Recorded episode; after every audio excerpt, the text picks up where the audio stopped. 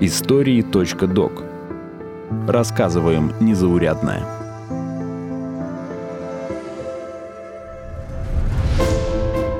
РИА Новости, подкасты и лесопромышленный холдинг Segezha Group представляют специальные выпуски истории.док. Мы расскажем о людях, чьи судьбы оказались связаны с бумажной промышленностью, история которой ведет свое начало от Средневековья до наших дней. О людях, которые связаны с бумагой, но каждый день доказывают, что настоящие дела могут быть не только на бумаге.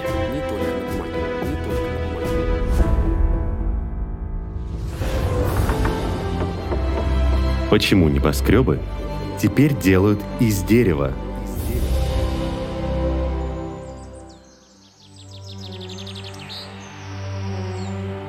Первые деревянные дома на территории нынешней Европы появились за несколько веков до нашей эры. Долгое время дерево оставалось основным строительным материалом, достаточно недорогим и доступным. Деревянные стены хорошо сохраняли тепло в холодное время года и давали прохладу в жару. В Европе наиболее востребованными были лиственные деревья. Знаменитый своей прочностью дуб, удивительно светлый ясень, почти не боящийся огня, вясы, каштан, легко принимающие нужную форму бук.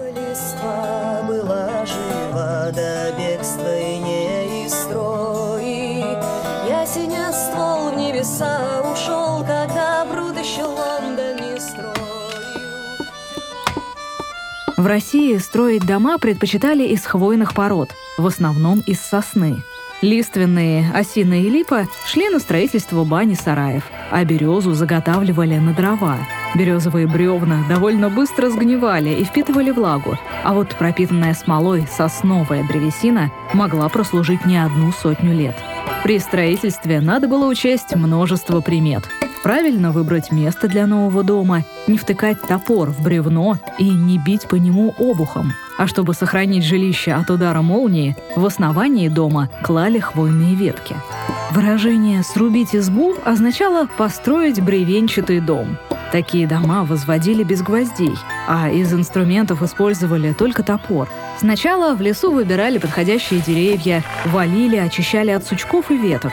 Потом в стволах по краям делали вырубки, которые укладывали поперечные бревна. Четыре таких сцепленных в квадрат бревна назывались венцом. Горит на солнце амбар, покрытый матовым, еще не окрашенным железом. И точно восковой тает желтый сруб двухэтажного дома, подняв жаркое небо натянутые золотые стропила. Алексей ловко сказал, что дом издали похож на гусли – Рубленый дом можно было легко перевести с места на место, разобрать по бревнышку, а потом также собрать, как детский конструктор. Если в городах их постепенно вытеснили каменные палаты, а потом бетонные многоэтажки, то в деревнях такие дома можно встретить до сих пор. В 20 веке в России появилась более дешевая альтернатива рубленым домам – сборно-щитовые постройки – Считается, что одними из первых эту технологию стали использовать европейцы, хотя старинные каркасные дома встречаются и в Америке, и в Японии. Японские дома отличались своей устойчивостью к землетрясениям. Когда от подземных толчков разрушалась каменная кладка, деревянные дома пошатывались, но оставались стоять. Европейские каркасные постройки — это те самые живописные фахверки — Дома со светлыми стенами и наружными темными балками, которые придают жилищу сказочный вид. Позднее технология немного поменялась, и современные каркасные постройки возводят уже по скандинавским технологиям. Сначала делают деревянный каркас, на него крепят специальные панели и утеплитель. Главное преимущество таких домов – это скорость строительства. Нуф-нуф невдалеке тоже строил себе домик. Он старался скорее покончить с этим скучным и неинтересным делом. Сначала, так же, как и брат, он хотел построить себе дом из соломы, но потом решил, что в таком доме зимой будет очень холодно. Дом будет прочнее и теплее, если его построить из веток и тонких прутьев. Так он и сделал. Он вбил в землю колья, переплел их прутьями, на крышу навалил сухих листьев, и к вечеру дом был готов. У меня хороший дом, новый дом, прочный дом. Мне не страшен дождь и гром, дождь и гром, да. Вместе с технологиями деревянного строительства совершенствовались и материалы. В конце XIX века немецкий плотник Карл Фридрих Отто Хетцер запатентовал свое изобретение – склеенные деревянные дощечки. Их назвали клееным брусом. Такая древесина практически не менялась со временем, не давала усадку и не трескалась. В России клееный брус стали применять почти сто лет назад – из него делали балки для больших промышленных помещений, цехов, ферм, амбаров и складов. Но постепенно дерево уступило первенство железобетону, более дешевому и прочному материалу, рассказывает технический директор завода «Сокол CLT» Максим Бабаев.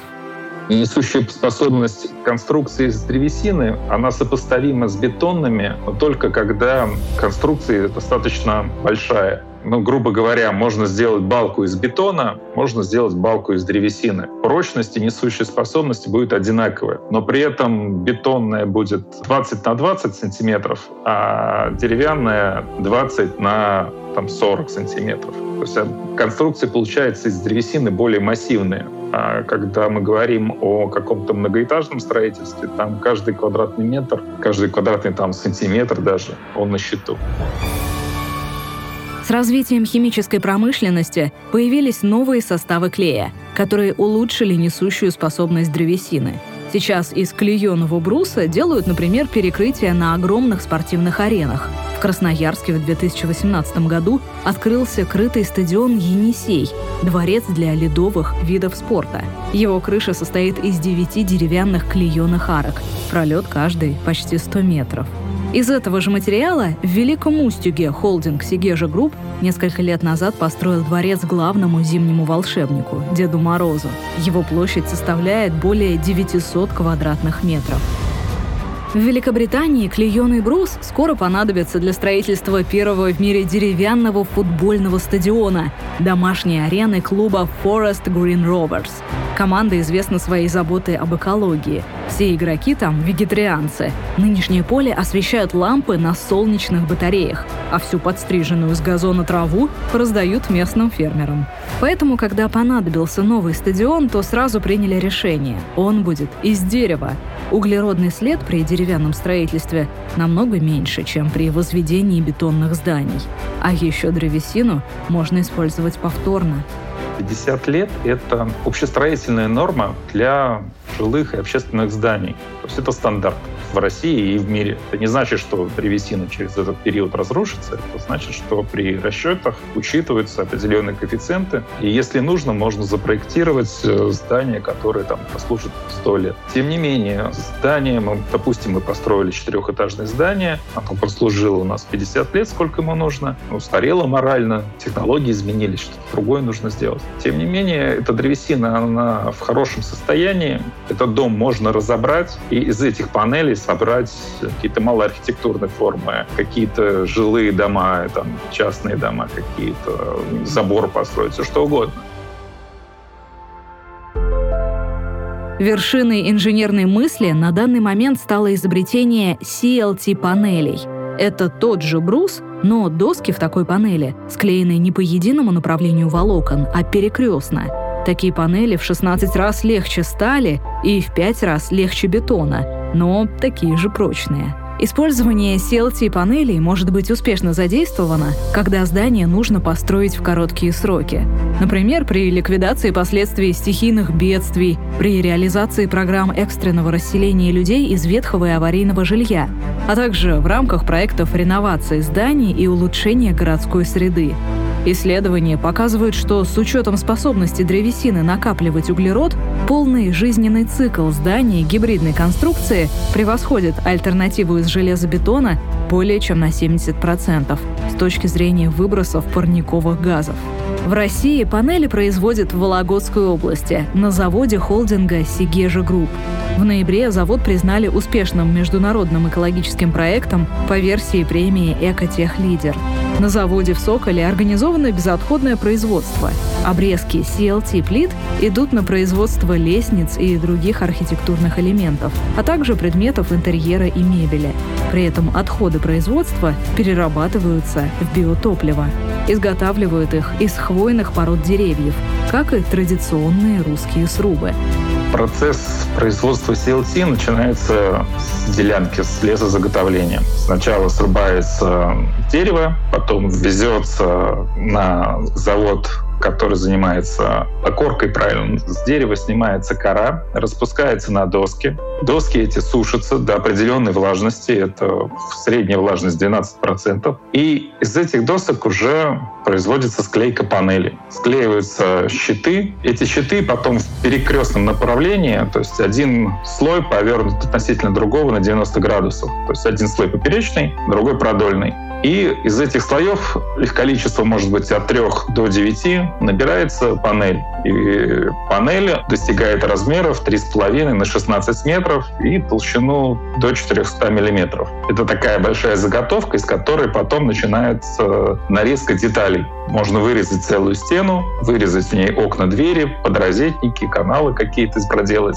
И целиком эта стена может уехать на строительную площадку, где потом будет смонтирована. При этом осуществляется быстрый монтаж. Обычный дом, жилой дом, где-то 150-200 квадратов, может быть собран за день. Самое высокое деревянное здание в мире – небоскреб Мьосторна в Норвегии. Он построен как раз с применением CLT-панелей.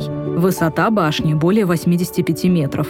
В ней расположились магазины, офисы, ресторан и отель.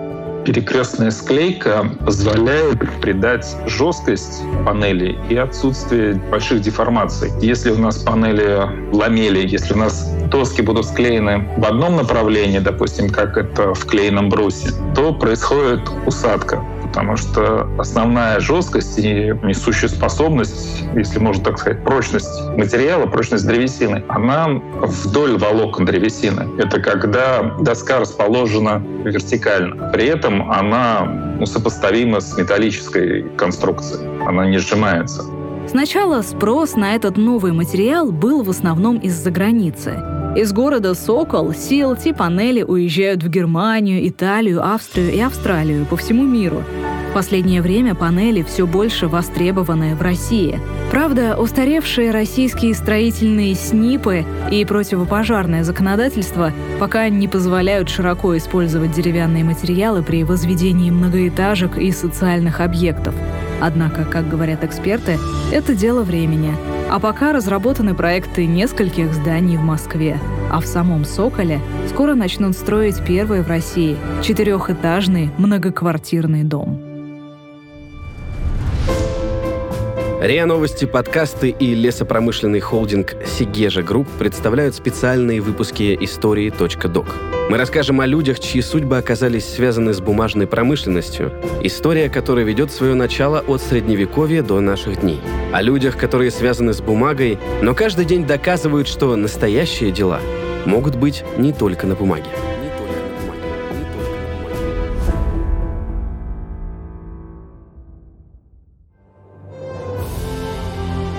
Вы слушали эпизод подкаста «Истории.док».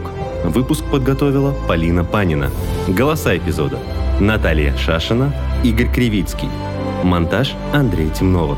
Слушайте эпизоды подкаста на сайте ria.ru в приложениях Apple Podcasts, Google Podcasts, CastBox, SoundStream, Megago, Яндекс.Музыка и Spotify. Комментируйте и делитесь с друзьями.